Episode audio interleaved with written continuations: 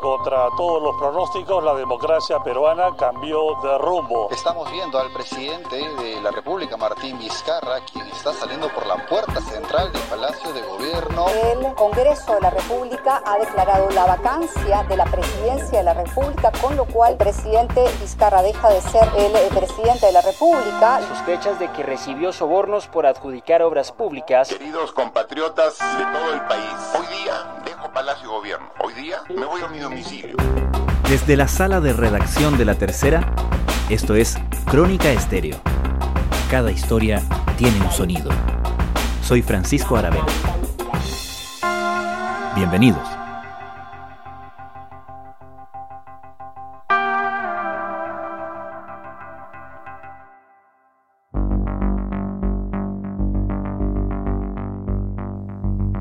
Ayer asumió en Perú el tercer presidente en cuatro años.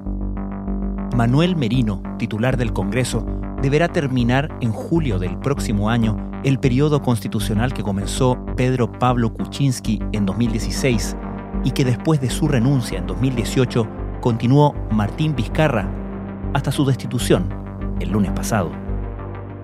Vizcarra había sorteado hace unas semanas una moción de vacancia pero entre entonces y el lunes, más acusaciones y evidencias de corrupción en su pasado salieron a la luz. Aplicando una ambigua norma constitucional, el Congreso lo destituyó, desatando las protestas de la población, donde los parlamentarios registran escaso apoyo. En este episodio conversamos con el politólogo peruano Carlos Meléndez, académico de la Universidad Diego Portales e investigador del COES en Chile, y quien nos contesta desde Lima. Él dice que Martín Vizcarra, una figura solitaria y antipartidos, perdió el lunes la oportunidad de instaurar el vizcarrismo, pero decidió irse a casa. ¿Por qué Vizcarra no luchó?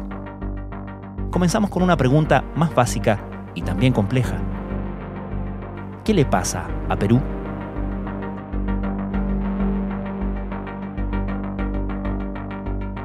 Perú vive una crisis política permanente.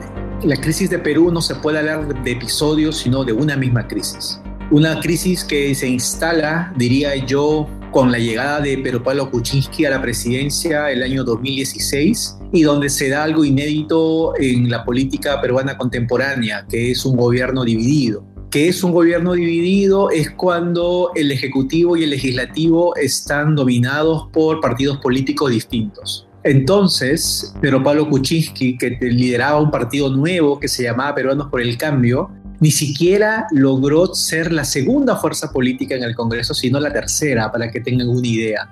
Era un Congreso dominado por el Fujimorismo, que había celebrado anticipadamente como el virtual ganador de las elecciones del 2016, pero que terminó perdiendo por decenas de miles de votos el año 2016. Entonces, a pesar de que se tratan de dos derechas, dos versiones de la derecha, pero Pablo Kuczynski representaba una derecha tecnocrática y el Fujimorismo una derecha más popular, no se terminaron poniendo de acuerdo y comenzaron una disputa entre poderes, unas colisiones entre poderes que llevó a la renuncia de Pedro Pablo Kuczynski a la presidencia en marzo del 2018. El ingeniero civil Martín Vizcarra, de 57 años, asumió la presidencia de Perú en 2018 tras la renuncia de Pedro Pablo Kuczynski, quien fue el presidente electo para el periodo 2016-2020, con Vizcarra como su fórmula. Durante el mandato de su antecesor, el hoy destituido Vizcarra trabajó como ministro y luego embajador en Canadá antes de asumir la jefatura de Estado.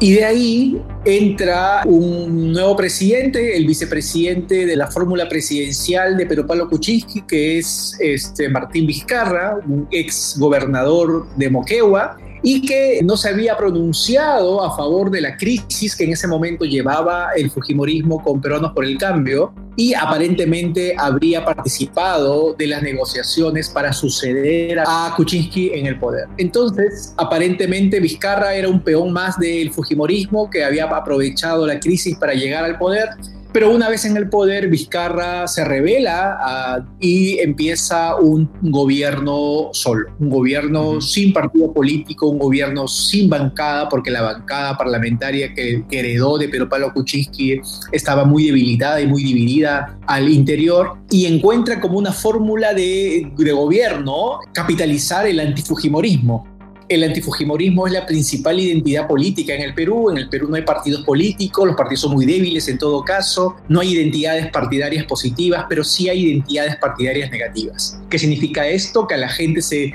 identifica como antifujimorista o como antiaprista. Hmm. Entonces, esta cultura política vigente en la ciudadanía fue utilizada como el soporte político del gobierno de Martín Vizcarra. Y eso significaba confrontar al Fujimorismo, un Fujimorismo que controlaba el Congreso, tenía 73 representantes de 130, para que tengas una idea de la fortaleza de Fuerza Popular, que es el nombre del partido Fujimorista, y Vizcarra empezó a capitalizar el antifujimorismo, el desprestigio del Congreso, en medio además, para colmo de males, del inicio de los escándalos de corrupción por los casos de Lavajato. El caso de las investigaciones en Brasil abarca por lo menos dos o casi tres periodos presidenciales en el Perú. Tenemos, por ejemplo, de los cuatro candidatos presidenciales que más voceados ahorita, tres tendrían algún tipo de vinculación en teoría con el caso.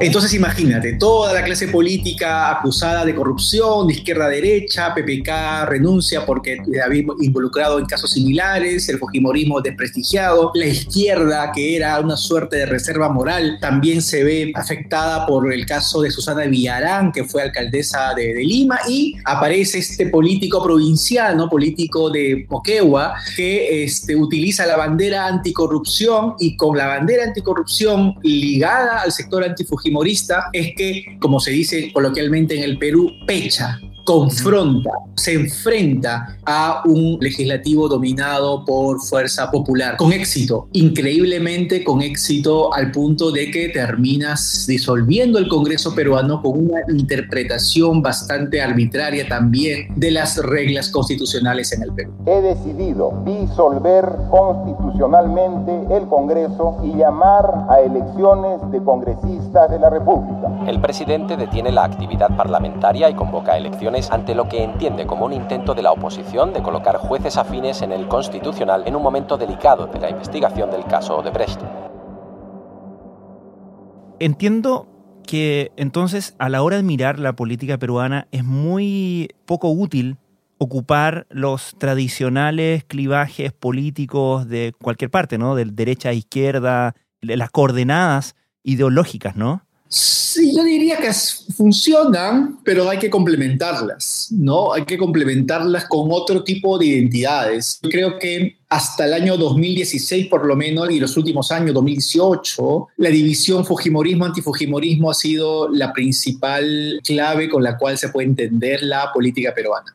Pero el Fujimorismo ahora es una fuerza secundaria. Después del cierre del Congreso hubo elecciones para un Congreso complementario para terminar el periodo de cinco años, donde el Fujimorismo obtuvo alrededor de, si no recuerdo mal, 8 o 9%, se convirtió en la tercera fuerza política, se vio disminuida su popularidad. Entonces uno tendería a pensar que, ok, ya no existe el Fujimorismo, es una fuerza muy débil en todo caso, entonces se pierde, deja de tener sentido esta división política y por lo tanto este sector antifujimorista le debe una suerte de agradecimiento, no sé si eterno, habría que ver hasta cuánto dura este agradecimiento a Vizcarra. Vizcarra se convierte en una suerte de baluarte del antifujimorismo que está asociado a valores, entre comillas, republicanos, a valores de lucha contra la corrupción, transparencia, institucionalidad, reforma judicial, etcétera, etcétera, ¿no? Pero, ¿qué sucede? que empiezan investigaciones y aparentemente Vizcarra, también en su gestión previa como gobernador de Moquegua, una región al sur del Perú, aparentemente también estaría envuelto en casos de corrupción nos retrotrae al 30 de diciembre del 2014, un día antes que Martín Vizcarra concluya su gobernatura regional en Moquegua. De un día para otro, en tan solo 24 horas, se le entregó al consorcio integrado por IXA, ojo, miembros del Club de la Construcción, 42 millones de soles. Ellos estaban encargando de la construcción del hospital regional. El asunto es que la entrega de dinero, como les digo, se hizo en 24 horas y de manera irregular. Entonces, quien lucha contra la corrupción termina teniendo también este rabo de paja, termina teniendo un pasado en el cual se le puede asociar a casos de corrupción. Él los ha negado totalmente, pero ¿qué es lo que ha sucedido en las últimas semanas? Es que han ido apareciendo semana tras semana pruebas, indicios, declaraciones de colaboradores eficaces en los cuales estaría involucrado el mismo presidente. Y esto ha llevado entonces ahora a que este nuevo Congreso, un Congreso fragmentado, un Congreso con fuerzas políticas muy pequeñas, muy debilitadas, agarrasen la bandera anticorrupción, le quitasen la bandera anticorrupción de Vizcarra y le utilizasen en contra de Vizcarra, acusándolo de también estar envuelto en casos de corrupción. Ahora, lamentablemente, y digo lamentablemente porque no solamente hay una suerte de limpieza como objetivo de parte de este Congreso, fragmentado, sino también hay intereses particulares este Congreso hay decenas de congresistas que tienen investigaciones actualmente en la Fiscalía por diversas razones y donde existen intereses económicos en el, en el mundo informal, en el mundo ilegal, que hoy eh, generan incentivos adicionales. No es que el Congreso esté solamente haciendo una limpieza, una lucha anticorrupción contra un ejecutivo que termina siendo también corrupto, sino que también hay intereses económicos particulares de por medio. Esta conjunción de estas motivaciones llevaron ayer a una sorpresiva vacancia presidencial, aprovechando una trampa que tenemos en la constitución política del Perú, que es el artículo 113 de la constitución, que dice que el Congreso tiene la capacidad de declarar en vacancia por incapacidad física o moral. Hmm. ¿Qué significa incapacidad moral? Para guardar armonía con el artículo. Significa incapacidad mental, es decir, que el presidente está fuera de sus cabales. Por eso es que es imperativo entender que incapacidad moral es incapacidad mental. Y esto de incapacidad física moral no se sabe cómo interpretar. La vez que se utilizó anteriormente no hubo ningún problema porque Fujimori se había escapado del país el año 2000, entonces obviamente quedaba muy claro que, había una incapacidad moral, por decirlo de un modo. Pero esta incapacidad moral en realidad se refiere a incapacidad mental o incapacidad psíquica, sino que es un término que se hereda pues de constituciones del siglo XX, ¿no? En el contexto actual entonces la incapacidad moral es interpretada en este contexto de lucha anticorrupción, en este contexto donde precisamente se ha politizado la moral del país de un lado y de otro. Y es por eso que se encuentra este resquicio legal que también genera suspicacias en la forma como se interpreta constitucionalmente, o así como Vizcarra interpretó arbitrariamente la negación fáctica de la confianza del gabinete anterior que lo llevó a la disolución del Congreso, actualmente también el actual Congreso utiliza esta nomenclatura de vacancia por incapacidad moral cuando está pendiente una resolución del Tribunal Constitucional para saber qué es lo que realmente significa este, entre comillas, concepto de incapacidad moral. Porque si no, no podríamos prescindir de una persona en la presidencia que ha perdido sus cabales, porque no se le puede considerar vacante por el 113. Entonces, los personajes principales de la política peruana ahora son los constitucionalistas. Tú tienes constitucionalistas para todos los gustos interpretando de un lado y de otro estos resquicios. Pero Martín Vizcarra no está luchando por mantenerse, ¿verdad? ya salió y no hay nada que pueda revertir esa situación, ¿o me equivoco? Yo creo que ayer Martín Vizcarra perdió la oportunidad de instaurar el vizcarrismo, ¿ok? Ajá. ¿Por qué? Porque Martín Vizcarra tiene entre un 50 y un 60% de apoyo de la ciudadanía. Adicionalmente, mucha gente salió voluntariamente y espontáneamente a las plazas ayer por la noche y hoy día continúa gente en algunas plazas de Lima y del interior del país protestando por lo que consideran que es una arbitrariedad. Manifestaciones en Perú contra la decisión del Congreso de destituir al presidente Martín Vizcarra. Decenas de personas protestaron el lunes por la noche con marchas y cacerolazos espontáneos en las calles de Lima, desafiando las restricciones de reuniones públicas por la pandemia. Entonces, Martín Vizcarra ayer sale y su primera declaración después de la decisión del Congreso pudo haber sido de llevar a las masas, guiar a las masas y liderar una suerte de rebelión contra un Congreso que como institución política está desprestigiada. Pero no, Martín Vizcarra lo que dijo ayer fue, me voy para mi casa. Finalmente llegaron a 105 votos a favor de la vacancia. Hoy día dejo Palacio Gobierno. Hoy día me voy a mi domicilio lo dijo de ese modo. Entonces desinfla esta indignación que empieza a movilizarse en el Perú. El Perú es una sociedad que raramente se moviliza. Yo la última vez que había visto una gran movilización en el Perú fue durante la caída del Fujimorismo, el año 2000. Y ayer, después de 20 años después, lo que he visto es algo de ese momento del año 2000. No digo que sea lo mismo, pero hay una suerte de indignación espontánea movilizada que no la había visto en los últimos 20 años en el Perú. No quiero que de ninguna manera se pueda entender que mi espíritu de servicio al pueblo haya sido tan solo una voluntad de ejercer el poder. ¿Quién toma entonces esa bandera o quién puede hacerse cargo de ese movimiento que podría haber sido vizcarrista y no lo fue, porque falta el personaje principal, ¿no? ¿Hay alguien que pueda hacerse cargo de ese 50, 60%? ¿Alguien que pueda contrapesar a este Congreso fragmentado y muy deslegitimado ante la población? Mira, hay una narrativa, hay una historia, pero no hay un mártir. O en todo caso, el mártir no tiene los valores que uno quisiera que tuviera el héroe de una historia. Porque Martín Vizcarra, lamentablemente, y lo digo lamentablemente pensando en sus propios intereses, siempre le huyó a la posibilidad de construir un partido político. Igual una aprobación de 56% para último año de gobierno es una aprobación importante. En general es alta para ser un presidente que le quedan pocos meses de gobierno. O sea, eso no ha sucedido. Si tú ganas un referéndum como lo ganó él en 2018 con casi 80% de aprobación, cuando tienes un nivel de aprobación en medio de la pandemia de un 80% también, y hay elecciones parlamentarias, él pudo haber presentado una lista propia y pudo haber tenido el control absoluto del Congreso sin dudas. Pero Vizcarra es un solitario de la política y a Vizcarra le pesa trabajar con agrupación política, es un antipartido hasta cierto punto y me hizo,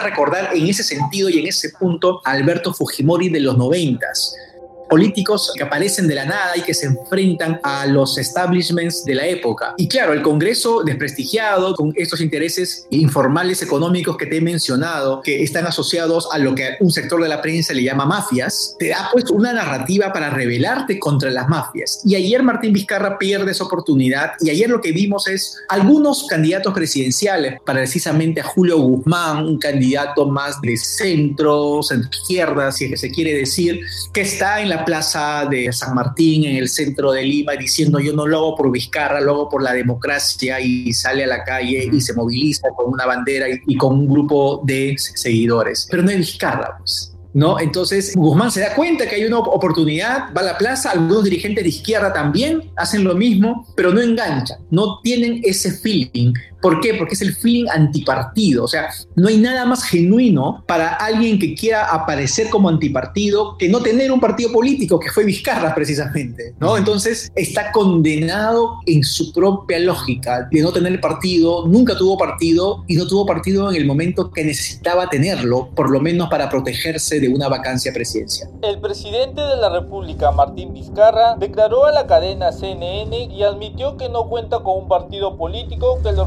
respalde en alusión a peruanos por el cambio. Vizcarra admitió además que es mínimo el apoyo político que tiene desde el Congreso. Nosotros, a decir de los especialistas, de los analistas, dicen que es un gobierno huérfano, huérfano porque no tenemos un partido político, entonces no tenemos partido político. La bancada que tenemos en el Congreso es mínima, muy pequeña, no hay bases políticas en todo el país.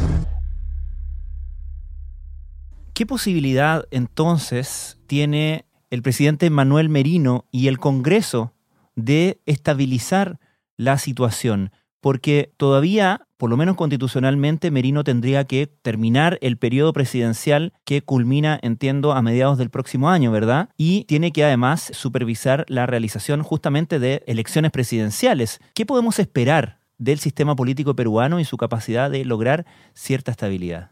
Paradójicamente, yo creo que este gobierno interino de Manuel Merino puede darle estabilidad al país. Y digo paradójicamente porque nosotros ya vivimos en inestabilidad. O sea, no es que el gobierno, la llegada de un gobierno interino desde el Congreso genere más inestabilidad porque ya la vivimos, ya mm. estamos a un nivel muy alto de inestabilidad. De hecho, todas las semanas los peruanos vivimos al vilo de una denuncia o periodística o de un destape judicial que lleve a la cárcel a un presidente o a un político. O sea, ya vivimos la máxima inestabilidad posible. Más bien, si es que Merino logra sobrevivir estos próximos días, yo creo que lo va a hacer. Las Fuerzas Armadas han dado su apoyo al nuevo presidente, se han tomado un selfie con el nuevo presidente Merino, con el comando conjunto de las Fuerzas Armadas. Hmm. Y si las protestas de la calle no logran escalar a mayor nivel y si no se descentraliza, como suelen ser las protestas cuando son muy sólidas en el Perú, y si Merino logra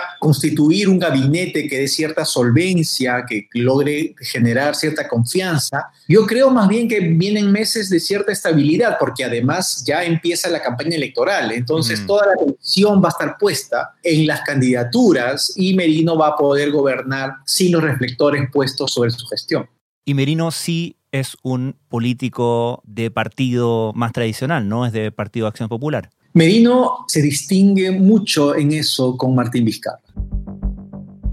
Merino es todo lo contrario. Se parecen algunas cosas, se parecen en que es un político provinciano de una región pequeña, de bajo presupuesto, menor, como es Tumbes, frontera con Ecuador en esta región, pero es un hombre formado dentro de uno de los partidos políticos más viejos y más tradicionales del país, como es Acción Popular. Y Acción Popular produce cuadros como Merino, o sea, es, Acción Popular tiene una combinación de señores provinciales provincianos, de señores locales, okay, que eh, muchos de ellos abogados, constitucionalistas algunos, que hacen política regional, logran ser o alcaldes o diputados, y con cierta clase media, alta, limeña, este, ciertos señoritos limeños con señores provincianos, por decirlo de un modo. Esa es más o menos la combinación sociológica de Acción Popular. Y Acción Popular, un dato importante, tiene el know-how de gobiernos interinos. O sea, hay algunos partidos políticos en América Latina que se encargan de tener gobiernos interinos. Recuerdo el PMDB en Brasil, por ejemplo, ¿no? que solamente tiene presidentes interinos. Lo mismo pasa con Acción Popular en el Perú. Un partido pequeño que tiene cuadros políticos profesionales que les permite en contextos de crisis política articular un gobierno con mucha facilidad porque tienen un mayor conocimiento y expertise de la política. Entonces, esa es una ventaja que otorga Merino en comparación con otras alternativas. Manuel Merino es un político y empresario que ha estado relacionado a las actividades de agricultura y ganadería. Él ha comenzado su carrera política en el partido Acción Popular, que es un... Sin embargo, Acción Popular está en un momento especial porque existen facciones nunca antes tan enfrentadas entre sí dentro de este partido. Porque Acción Popular, que ha logrado mantener una marca política pues positiva, porque los lazos de corrupción no les llegaron a ellos, tiene al menos dos candidaturas potencialmente presidenciables. Este fin de mes en, el Perú hay elecciones internas para que los partidos políticos y las agrupaciones decidan quiénes van a ser sus candidatos a la presidencia. Y Acción Popular tiene unas internas interesantes en el sentido de que van a ser competitivas, porque al menos dos de sus candidatos, Alfredo Barnechea, miembro de la élite limeña, Johnny Lescano, un ex congresista de Puno, de la frontera con Bolivia, están rankeando en 3-4 puntos porcentuales en las encuestas de opinión pública. Por lo pronto se vienen las internas y hay más de 30 ciudadanos y ciudadanas que aspiran a ser presidentes de la República. En primer lugar, creo que se trata de un énfasis mayor o que se agudiza más la debilidad de las organizaciones políticas y la desinstitucionalización de los partidos políticos. ¿no? Acción Popular está en un momento clave, en un momento donde uno tiene dilemas que uno quisiera tener, en el sentido de que están en el poder, van a llegar al poder, van a gobernar los próximos meses con un gobierno interino, igual van a ser gobierno, y tienen dos candidatos que pueden prender, pueden prender en el clima electoral. Pero claro, tanto la facción del gobierno interino y las facciones de los candidatos presidenciales no están necesariamente dialogando entre sí. Es un momento expectante lo que va a pasar en el partido que fundara Fernando Belaú. Asumo hoy con honor y alta responsabilidad el cargo de presidente constitucional de la República. Carlos Meléndez, muchísimas gracias. Un gusto, Francisco.